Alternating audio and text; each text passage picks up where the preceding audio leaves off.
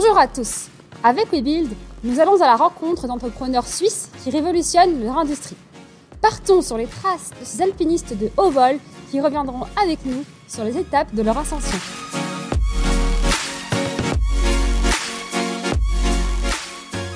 J'accueille aujourd'hui Nicolas Langer, CEO de Sherlock, qui bouscule le marché locataire en Suisse. bienvenue Nicolas. Bonjour Estelle. Merci d'être euh, avec nous aujourd'hui.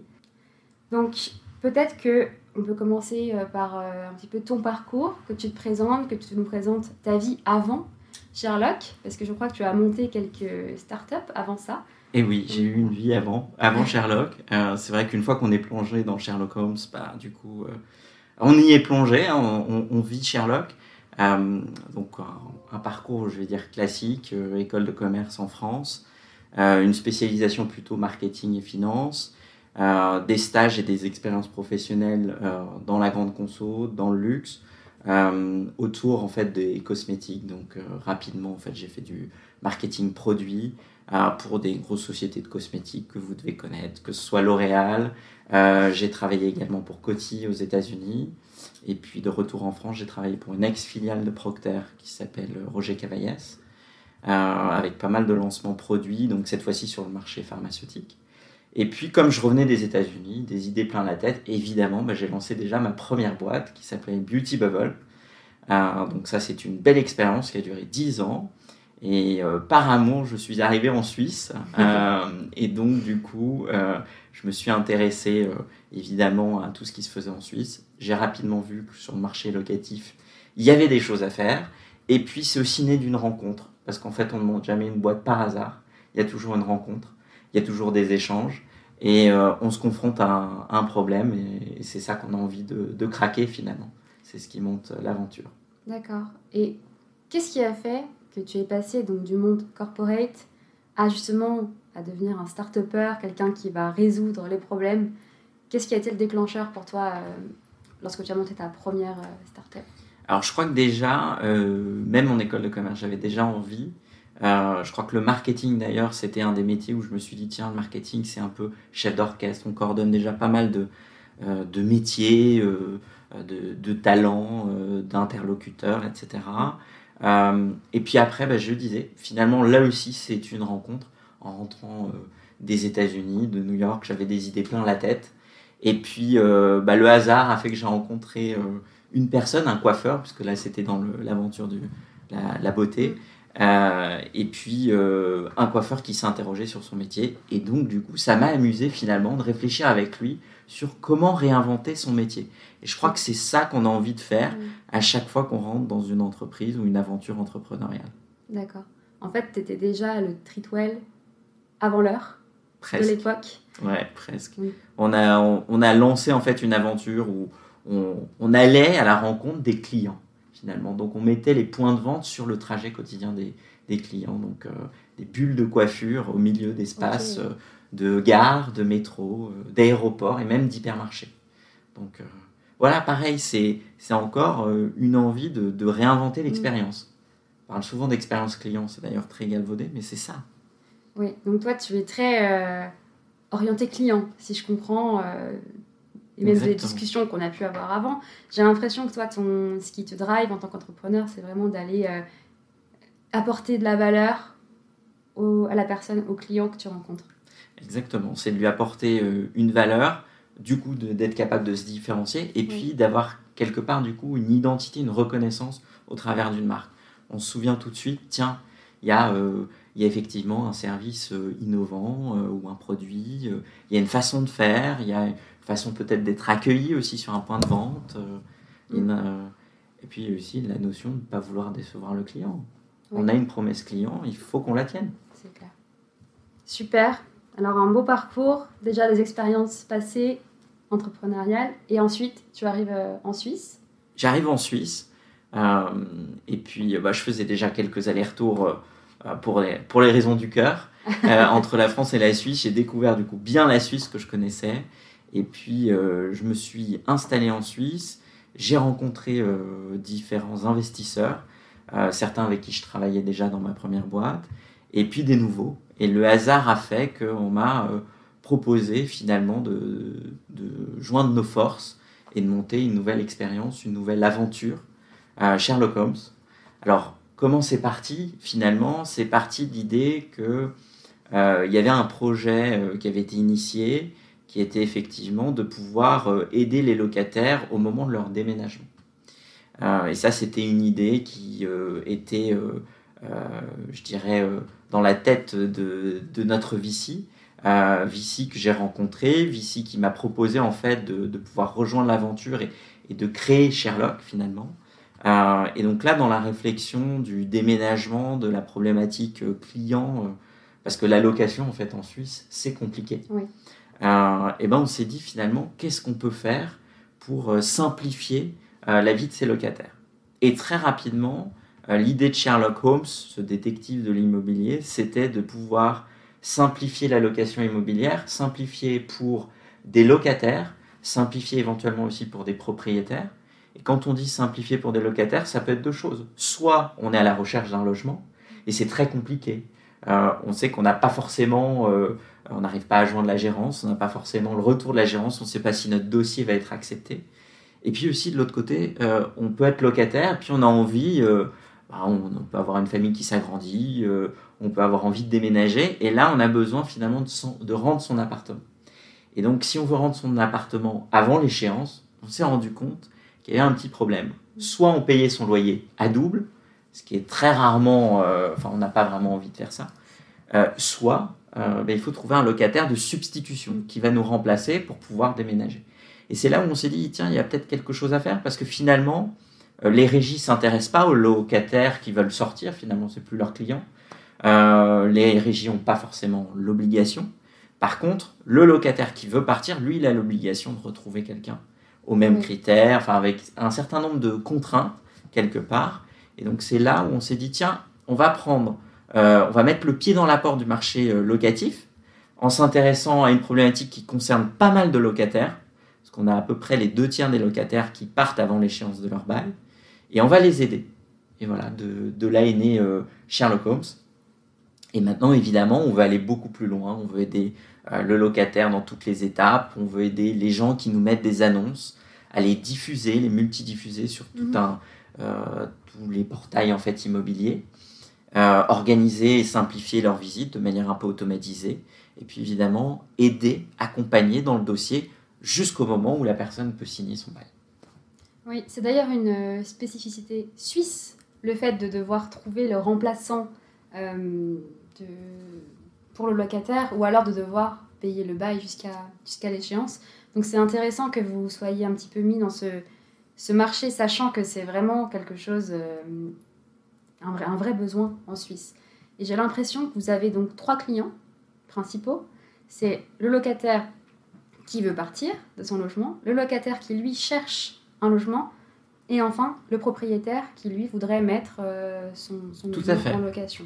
Tout à fait. Alors le point de départ, c'était même le locataire. C'est-à-dire le locataire qui veut partir, le locataire qui cherche. Et on s'est très rapidement rendu compte qu'avant d'être un locataire qui part, c'est un locataire qui cherche. On trouve d'abord son appartement avant de vouloir partir. Mm. Donc c'est là où on a essayé de boucler la boucle. Et puis, au fur et à mesure du chemin, on s'est aperçu effectivement qu'il y avait une troisième cible qui s'intéressait à nous. C'est-à-dire que on a essayé d'être très euh, alors euh, on appelle ça B2C, mais en fait s'intéresser à l'expérience du particulier, euh, du consommateur, du client final.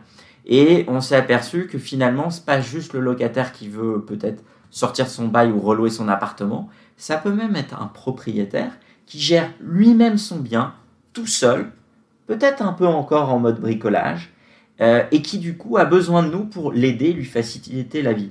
Et en plus, on va lui proposer un service, que ce soit pour un locataire, que ce soit pour quelqu'un qui veut diffuser une annonce chez nous, un service qui est gratuit. Oui, ça c'est intéressant, le fait que ce soit gratuit, et on va y revenir juste après quand on va essayer de comprendre comment vous, vous générez euh, de l'argent, quel est votre business model, donc euh, ça c'est intéressant. Ce que je note aussi, c'est que vous êtes beaucoup intéressé à la chaîne de valeur pour essayer d'apporter un maximum de valeur au plus tôt dans la vie du locataire. Et ça, c'est intéressant, je pense, pour les entrepreneurs qui nous écoutent. Lorsqu'on a une idée, il faut vraiment ensuite décomposer tout le processus, vraiment le séquencer dans la vie pour ensuite aller chercher l'endroit où on va capter le plus de valeur et là où on va aussi apporter le plus grand service, là où le besoin est le plus grand. Et ça, comment vous l'avez euh, un petit peu identifié Toi qui es très orienté justement euh, client, consommateur, j'imagine que vous êtes allé parler, faire des entretiens, faire tester plusieurs landings avant d'arriver à, votre euh, valeur d'aujourd'hui. Est-ce que mhm. tu peux revenir un petit peu là-dessus?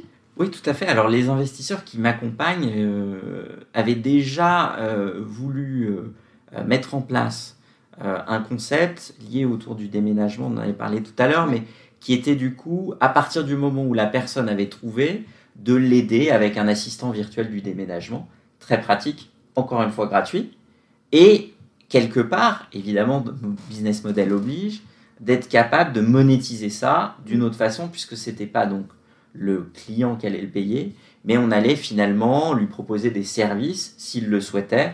Donc c'est là où on a été rémunéré par des partenaires. Simplement, effectivement, il s'était rendu compte très rapidement que le déménagement, finalement, c'était la dernière étape. Et que par conséquent, le client, il avait déjà fait le choix euh, de son partenaire de déménagement, d'éventuellement euh, son dépôt de garantie, euh, son mobilier, enfin, tout, tout était en fait pris en amont. Et donc ça, c'est important dans le modèle. Donc nous, très rapidement, on s'est dit, OK, si on veut répondre à la problématique qui est de simplifier, encore une fois, la location, la location immobilière en Suisse, qu'est-ce qu'on peut faire pour simplifier? Et à partir du moment où on est là, dès le début, avec le client, on l'accompagne, il nous fait confiance, et là, au bon moment, mm. au bon endroit, avec le bon produit ou le bon service, évidemment toujours au bon prix, on est capable de lui apporter de la valeur. Mais ça sert à rien de lui pousser un produit s'il n'en a pas besoin. En revanche, tout à l'heure on parlait du déménagement, bah, lui proposer un partenaire de déménagement au bon endroit si on l'accompagnait depuis le début, bah, ça coule de source. Quand on est un candidat, je ne sais pas si vous l'avez été à un moment à la recherche d'un bien immobilier. Et oui. Oui. il vous faut un document essentiel, l'extrait du registre des poursuites. Bah, aujourd'hui, cet extrait, vous pouvez l'acheter partout. Vous pouvez vous déplacer d'ailleurs euh, à l'office des poursuites pour l'acheter. Mais si, comme nous, vous accompagnez ce candidat et vous lui proposez ce document au bon endroit, au bon moment, et à un prix pas trop cher, mm. correct par rapport au marché, vous lui simplifiez la vie parce qu'il l'a de manière digitale, ça arrive directement dans son dossier. C'est dans, son processus. C'est dans son processus, c'est dans, c'est dans ses étapes, c'est pas en dehors, ça lui prend pas plus de temps. Et bien là, du coup, vous transformez.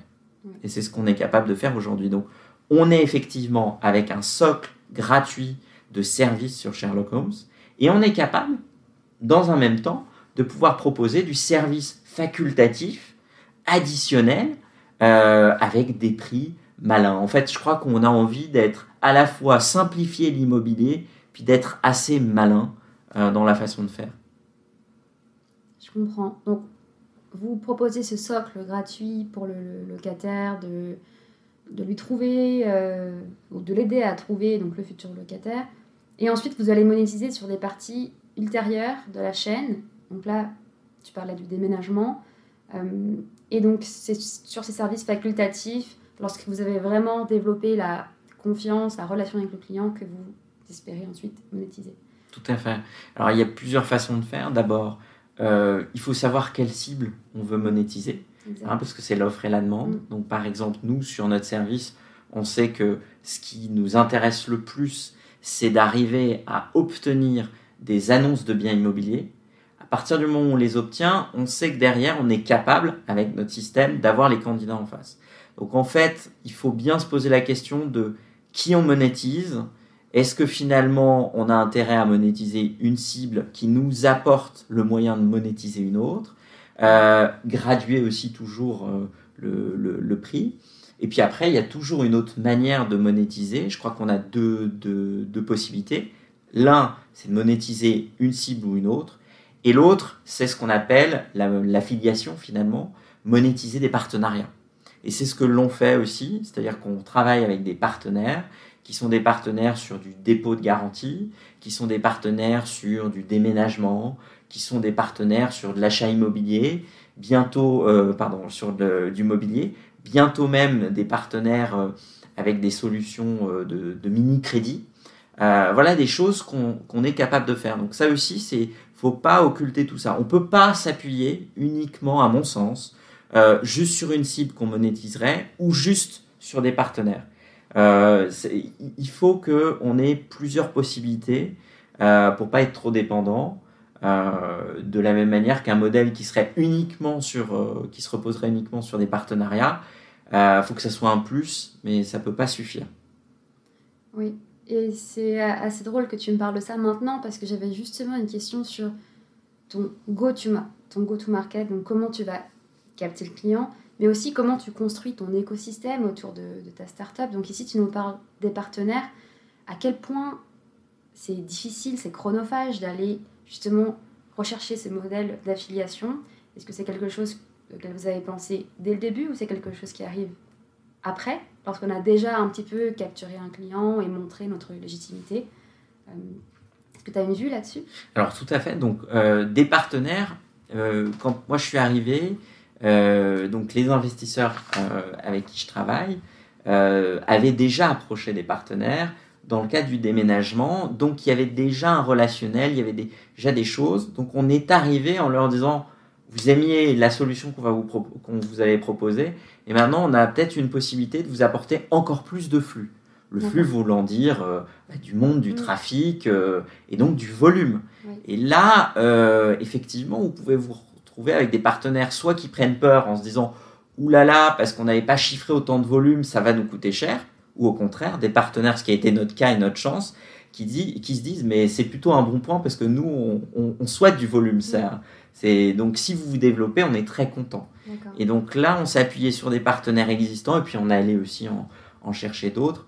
Je crois que euh, l'effet réseau euh, n'est pas à, négliger, c'est-à-dire que quand on a un tour de table avec des gens qui ont à la fois du réseau, à la fois de l'expérience, à la fois euh, des idées, on est capable tous ensemble d'avoir une réflexion et d'aller piocher finalement des gens de qualité. Euh, moi, il se trouve que je connaissais aussi d'autres gens, d'autres interlocuteurs, euh, d'autres euh, prestataires. Et ben, je suis allé chercher aussi des gens avec qui j'avais collaboré parce que on gagne du temps, je crois. Et, et, ça, c'est très important dans la vie d'un entrepreneur, ce gain de temps, c'est-à-dire d'être capable de dire, ok, on va chercher des nouveaux partenaires, bien sûr, on va chercher des gens avec qui on va travailler, collaborer au sens de prestataire, on va aussi recruter des équipes, mais quand on a déjà travaillé avec certaines personnes, on, a, euh, on gagne du temps dans les échanges, on sait aussi comment sont les gens, euh, euh, la qualité de leur travail. Mm. Et, ça, c'est très très important. de temps en temps, vaut mieux payer un peu plus et gagner du temps. Gagner beaucoup de temps. C'est clair que quand on est entrepreneur, on peut parfois passer énormément de temps sur des choses qui sont absolument nécessaire pour l'avenir de l'entreprise, mais à la fois, il faut arriver à gérer aussi le day-to-day business. Euh, et ça, c'est quelque chose peut-être que tu peux, dont tu peux nous parler aujourd'hui. Je sais que tu es en processus de, de levée de fonds. Euh, comment tu arrives à, gérer les deux? Euh, Quels sont aussi tes projets pour l'avenir? Quel sera l'avenir de Sherlock Holmes grâce à cette levée de fonds?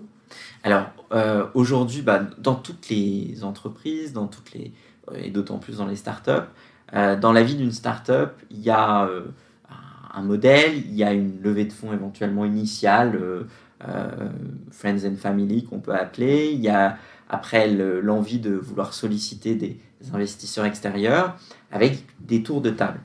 Il se trouve que nous, on est à un moment où on a démontré la capacité sur le marché suisse d'avoir ce qu'on appelle de l'attraction et donc de la valeur et donc du potentiel et euh, on se dit, il faut qu'on appuie sur l'accélérateur. On a testé des choses, elles fonctionnent, mais il faut qu'on appuie sur l'accélérateur. Donc si on veut appuyer sur l'accélérateur, euh, la levée de fonds, elle s'impose d'elle-même. Si on veut pouvoir, euh, on peut aussi hein, être dans un autre modèle, on se dit, on, construit, on y va doucement, step by step, mais ça prend toujours plus de temps. Et je crois que quand on est sur du digital avec beaucoup de concurrence, le quart d'heure d'avance, il est important. D'où la volonté d'aller sur une levée de fonds. Donc nous, évidemment, on est, en process. On a la chance d'être euh, aussi sur un, business et peut-être une expérience client finalement euh, euh, assez léchée qui intéresse. donc la levée de fonds suit son cours. Moi, je pense qu'aujourd'hui, un entrepreneur, il faut faire attention à mener de front une levée de fonds tout en gardant les mains sur le volant. alors, pas la tête dans le guidon, mais les mains sur le volant. Et c'est très compliqué. Mm. C'est très compliqué parce qu'on est un peu à et à dire sur une levée de fonds. C'est très chronophage. Mm. Si on pense qu'on lève des fonds en deux mois, on se trompe. Euh, c'est au moins six mois dans le process. Donc on peut toujours se dire qu'on le fait en deux mois. Mais à, enfin, à la fin de la journée, on sait que ça va être six mois. Euh, ce qui veut dire qu'il faut l'anticiper. Je crois que c'est ça qui est important. Euh, il faut toujours anticiper à la fois bah, le carburant qu'on a besoin pour faire rouler, le timing, et puis après, quand on va être en mode levée de fonds, si on peut s'entourer de personnes euh, s'appuyer aussi sur des investisseurs qui doivent jouer leur rôle. Parce qu'un investisseur, qui soit sleeping partner ou pas, au moment de levée de fonds, d'une levée de fonds, il est très important. Pas seulement euh, pour travailler à vos côtés, mais aussi parce que euh, c'est lui qui envoie un signal. S'il participe par exemple au prochain tour, il envoie un signal très positif. donc ça, par exemple, impliquer ces investisseurs alors les impliquer évidemment dans le process de la levée de fonds, de toute façon c'est primordial, hein, c'est prévu normalement au pacte, mais euh, je crois qu'il faut les impliquer, il faut les fédérer, les faire adhérer à cette levée de fonds, leur expliquer pourquoi, parce que de toute façon ça va amener quelque part une dilution de l'entièreté du tour de table, moi y compris. Euh, donc il faut leur expliquer, les faire adhérer, puis une fois qu'on a fait ça, euh, ça permet aussi d'avoir de l'appui, un effet réseau, et puis d'avoir des gens qui peuvent aussi vous permettre toujours d'avoir les mains sur le volant pour que même si vous consacrez beaucoup à la levée de fonds, dans des moments clés, euh, vous ayez toujours un œil sur la route parce que sinon euh, vous pouvez vous planter. C'est-à-dire que la levée de fonds, tout va très bien se passer. Et puis évidemment, dans la dernière ligne droite, on va vous dire Ah, au fait, ce mois-ci, quel chiffre vous avez fait Quelle performance Quels KPIs Et là, si vous dites Ouh, mais j'étais en levée de fonds, mes KPIs sont pas bons, là vous êtes sûr que bah, la dernière ligne droite va pas se passer bien. Donc c'est très important et je crois qu'il faut un bon équilibre entre les deux. Mm. tout à fait. D'ailleurs, euh, Sherlock Holmes, en chiffres, si euh, tu peux nous donner quelques KPI de développement, parce que je sais que c'est quand même euh, un succès certain, donc peut-être pour ceux qui nous écoutent. Alors, Sherlock Holmes, c'est une aventure qui a été lancée donc il y a un an, pile, pile, ouais. Aujourd'hui, on est en train de s'étendre, puisqu'on avait commencé en fait dans une zone géographique plutôt sur la Suisse romande. Maintenant, on est en train de faire un rollout sur toute la Suisse, y compris donc euh, la Suisse alémanique qui est un gros marché. Donc à date, on fait plus de 4000 créations de comptes clients candidats par jour, enfin par mois, pardon, ce qui veut dire à peu près 150 créations de comptes par jour. on a à peu près 700 annonces active sur la plateforme, ce qui veut dire qu'on a à peu près 500 annonces qui se créent par mois, toujours un, tournus. Euh, à part ça, euh, qu'est-ce que je peux vous dire que évidemment tous les mois on observe que dans les annonces qui sont postées sur Sherlock Holmes, on a aussi de plus en plus de propriétaires particuliers. Euh, on a aussi un deuxième élément qui est très positif, c'est qu'en fait on a une zone géographique qui d'elle-même commence à s'étendre. Donc ça, ça veut dire qu'on a un effet bouche-oreille. On était euh, très euh, au tout début sur l'axe euh, Lausanne-Genève, et puis progressivement, on a eu des cantons, Neuchâtel, le Valais, Berne, et puis maintenant Zurich, et d'autres. on est à peu près sur tous les cantons maintenant. Donc on, on voit qu'on a une volumétrie qui s'accélère dans les derniers mois. Euh, évidemment, euh, aussi une zone géographique qui s'étend. Et ce qui est plutôt bon, c'est qu'on a euh, lancé très récemment, on s'est lancé très récemment sur le marché suisse-allemand. et en fait, on se rend compte qu'on a les mêmes métriques de départ que sur la Suisse romande. Et donc ça, c'est plutôt significatif. c'est que pour nous, on a déjà cette courbe d'expérience, à la fois de, de, savoir un peu ce que ça peut donner sur les premiers mois, à la fois aussi une, courbe d'expérience sur la saisonnalité, puisqu'on a expérimenté notre première saison finalement. Euh, et donc aujourd'hui, je dirais qu'on a tous les voyants ouverts. Euh, on a réussi déjà à monétiser euh, aussi avec des partenaires de manière très significative, parce que pour l'un de nos partenaires, on est le deuxième derrière la poste. Donc Je pense que la Poste, avec ses 3000 points de vente, je crois qu'on est, on est plutôt pas mal là-dessus.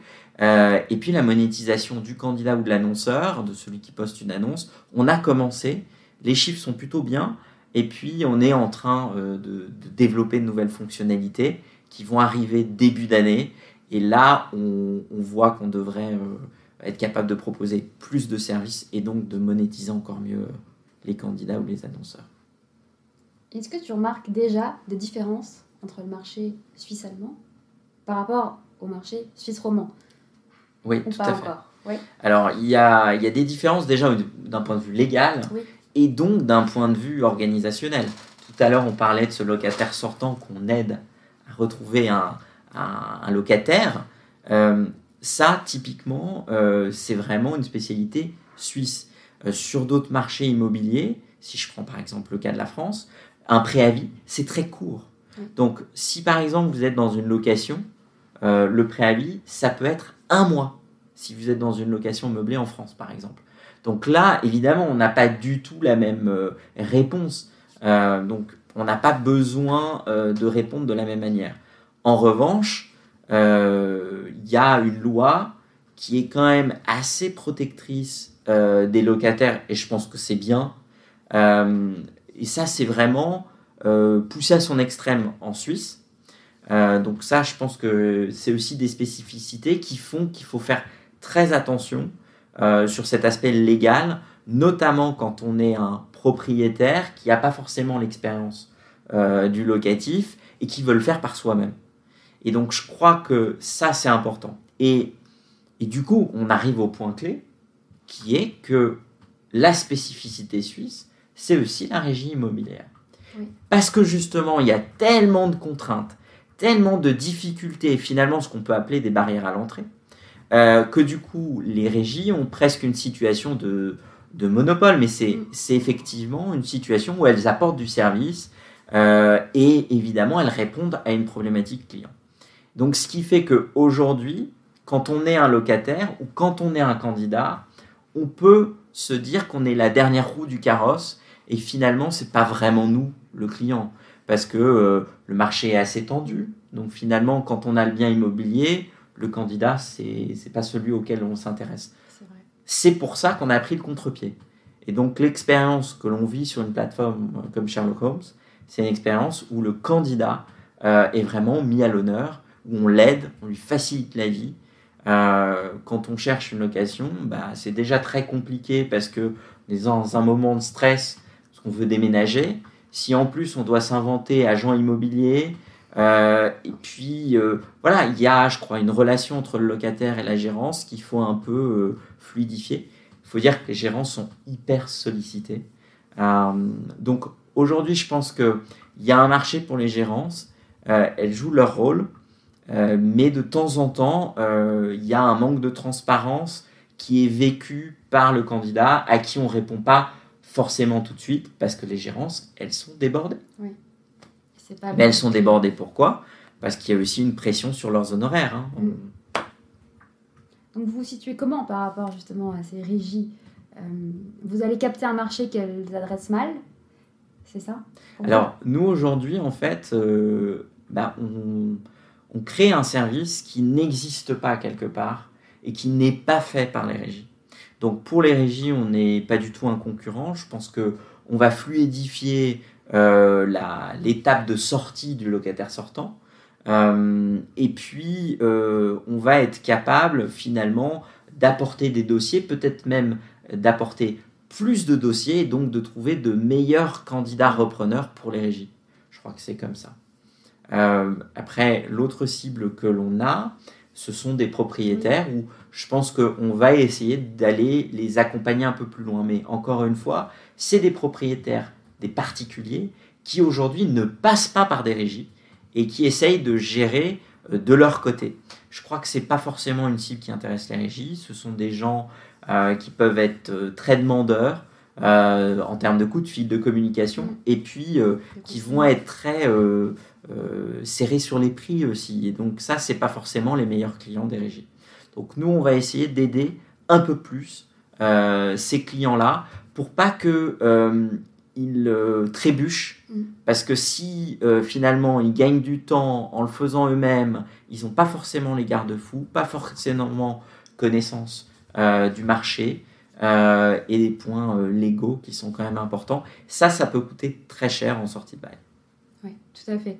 Donc vous, le propriétaire, vous l'aidez en diffusant ces annonces, en lui apportant des dossiers de qualité locataire. Et si je comprends bien, il y a aussi une forme de d'aide, d'assistance, de conseil que vous prodiguez. Et ça, dans le business model, j'imagine que c'est des humains qui, sont derrière ou comment ça se passe? Alors, dès le départ, nous, on a voulu que le service client soit évidemment euh, euh, tout de suite présent, à la fois par téléphone, par email. Donc, même si on est une plateforme, euh, ce qu'on appelle un modèle freemium, hein, avec mhm. un socle gratuit, on a tout de suite voulu accompagner les candidats parce qu'on veut leur simplifier la vie, parce qu'ils sont perdus. Et donc je crois que cet accompagnement, ça fait partie de notre modèle, c'est presque notre meilleur panneau publicitaire. Je crois qu'il faut le prendre comme ça. Euh, maintenant sur les propriétaires, euh, aujourd'hui on, on, leur permet simplement sur notre plateforme de créer leur annonce qu'on va multidiffuser de manière gratuite sur des mhm. portails comme ImoScout, HomeGate, etc., qui sont normalement payants. Une fois qu'on a effectivement du coup des annonces qu'on diffuse, on va avoir bien sûr des candidats en face. C'est ces candidats qu'on va vouloir monétiser. Euh, le propriétaire ou celui qui nous passe une annonce, on va pouvoir aussi euh, lui proposer des services additionnels. Donc je crois qu'on a une, capacité de monétiser les deux cibles, euh, mais quand on est côté propriétaire, c'est vraiment une cible qui nous apporte une annonce donc c'est pas forcément celle qu'on va faire euh, payer en premier lieu. C'est ce que tu disais tout à l'heure, c'est que finalement il faut bien choisir quelle cible tu monétises et comment. Exactement. D'autant plus que notre volonté, c'est aussi de faire rentrer des annonces immobilières qui sont aujourd'hui euh, disponibles uniquement en réseau, c'est-à-dire un peu off-market, un peu comme euh, finalement une offre d'emploi. Souvent, des offres d'emploi, bah, elles sont communiquées d'abord ah. par le réseau avant d'être publiques. Et donc, nous, comme on a des locataires sortants, on a l'information finalement avant le marché euh, de biens disponibles. Et donc ça, je crois que c'est une vraie force euh, et ça donne envie à des candidats de venir sur notre plateforme voir euh, finalement des biens qu'ils ne vont pas retrouver ailleurs. Oui, parce qu'ils se disent qu'ils auront accès à ces biens en exclusivité et qu'en plus vous allez les aider potentiellement à construire un bon dossier. Tout à fait. D'accord. Voilà, et on vous réserve des, des, des nouveaux services pour 2023. Ah, on attend de voir ça alors. Je voulais juste peut-être revenir sur un point que tu as cité tout à l'heure, c'est la force du réseau, euh, d'avoir des bons partenaires au bon moment qui vont aussi euh, euh, se lever et lever la main et dire cette idée, c'est la bonne. quelle a été pour toi l'importance du réseau, même dans d'autres moments clés de ta vie d'entrepreneur? Est-ce qu'il y a des moments où tu t'es retrouvé tout seul, plein de doutes, à te dire ça marche pas, je n'y arrive pas? Et quels mm. ont été ces moments? Et peut-être, est-ce que tu as reçu de l'aide à ce moment-là? Ou est-ce que tu aurais aimé en recevoir? Parce que pour rappel, nous, WeBuild, on essaye de, donner toutes les clés de succès aux entrepreneurs qu'on rencontre. Et donc, c'est pas seulement euh, les clés économiques, c'est aussi du conseil, euh, les mettre en relation avec les bonnes personnes. Donc, c'est toujours intéressant pour nous aussi de voir là les moments clés où on a besoin en tant qu'entrepreneur de soutien Alors, je crois dans votre question qu'il y a deux, éléments. Il y a la solitude de l'entrepreneur et il y a effectivement qui pour vous accompagner et, et, comment. Euh, alors, moi, je suis d'autant plus à l'aise pour en parler puisque j'ai vécu des deux côtés. J'ai été à la fois entrepreneur confronté à cette solitude. Alors, qu'est-ce que ça veut dire cette solitude? Elle est, elle est très positive quelque part et stimulante. C'est simplement que quand vous êtes entrepreneur, il y a des fois où il y a des décisions, il y a des réflexions que vous devez euh, faire, euh, mais que vous ne pouvez pas forcément partager à la fois avec des salariés mm. Ou à la fois avec des actionnaires. Et donc, du coup, vous devez avancer de temps en temps seul.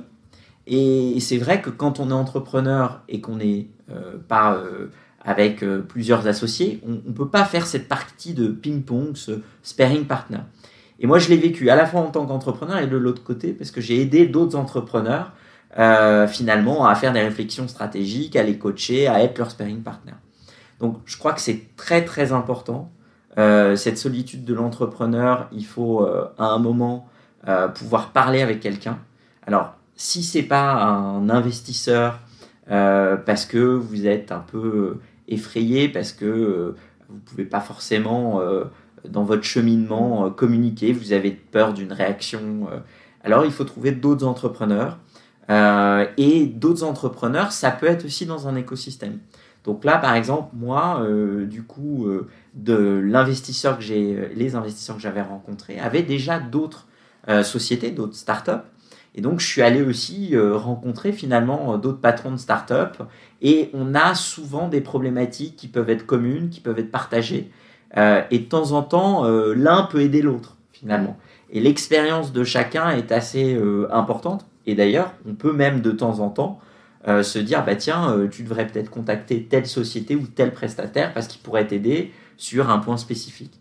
Donc je crois que ça, c'est important, c'est euh, à la fois ne pas être seul sur des moments clés, des moments qui peuvent être de doute, des moments qui peuvent être de réflexion stratégique, qui peuvent être de se dire est-ce que mon modèle est le bon, ou des moments de sur la levée de fonds, hein, typiquement, on peut avoir de temps en temps euh, la crainte de ne pas pouvoir y arriver. Euh, donc là, il faut euh, discuter avec d'autres entrepreneurs. Donc ça peut être du réseau, ça peut être de l'écosystème. et, puis, et puis évidemment, si on s'appuie sur un effet réseau, ça peut aider à trouver finalement les bonnes clés, les bonnes clés pour trouver des solutions. Génial. Je pense que c'est la force du réseau, c'est en effet de trouver une oreille attentive, mais aussi des conseils, le partage d'expériences. J'imagine que dans le réseau que tu as, il n'y a pas que. Enfin, les startups ne sont pas que dans le marché euh, du locataire. Donc il y a aussi parfois. Euh, on retrouve des similitudes dans des marchés qui sont totalement différents. Et cette crainte d'avancer seul, en fait, elle peut être amenée et résolue par le fait de pouvoir parler aux bonnes personnes au bon moment. C'est bien ça. Et il ne faut pas hésiter à parler parce que sinon on garde des choses euh, pour soi. Euh, et je crois que c'est pas bon et même les collaborateurs après peuvent, peuvent se dire tiens qu'est-ce qui se passe? Euh, je crois qu'on peut résoudre, la parole est importante. Et qui plus est, bah, pour moi par exemple, des déjeuners avec des entrepreneurs, j'en ai fait plein. Et, et, de temps en temps, bah, c'est bête à dire, mais au lieu de passer trois heures derrière un écran à résoudre quelque chose, bah, on peut le résoudre en un quart d'heure de discussion. Et, donc, en fait, finalement, le, temps passé euh, avec les bonnes personnes peut être d'autant plus productif. Donc, faut pas hésiter de temps en temps, prendre des moments pour soi, euh, pour soi voulant dire à échanger, à, construire aussi son réseau. je crois que ça, c'est très important. Et puis aussi faire confiance euh, à son tour de table, parce que son tour de table, il est aussi là pour, pour vous aider. et puis, chaque investisseur peut avoir euh, des affinités ou des connaissances métiers euh, différentes. Et ça, c'est très important. On parlait tout à l'heure de la levée de fonds. Je crois que dans la levée de fonds, il y a aussi pas que de lever de, l'argent, hein, un financement, euh, mais c'est aussi d'être capable de fédérer des compétences clés et des personnes clés avec un effet éventuellement réseau. On peut pas tout, tout attendre de ces investisseurs, mais je crois que c'est important. C'est vrai que certains ont un petit peu un rôle de sponsor. Ils vont aussi vous apporter leur vision et puis essayer de vous dire, de vous guider dans des moments clés. Et ça, justement, c'est la force aussi des investisseurs au-delà de Tout à fait. simplement le financement. Parfait. Alors, pour conclure, quelle est la suite Les six prochains mois? Comment tu les vois? Bah, les six prochains mois, euh, bah, on a lancé euh, une nouvelle version de notre plateforme depuis euh, trois semaines. On va avoir de nouvelles fonctionnalités qui vont arriver au courant du premier trimestre 2023 et effectivement une offre encore euh, assez surprenante et toujours gratuite. Gratuite. Génial. Merci beaucoup. De rien, avec plaisir. C'était un, échange très important et très intéressant. Donc si ça peut aider, avec plaisir. J'espère que ça aura aidé euh, nos auditeurs. Merci pour euh, le retour d'expérience. On se retrouve très vite, nous, pour un second épisode de ce podcast. Et bonne journée à tous. Bonne journée.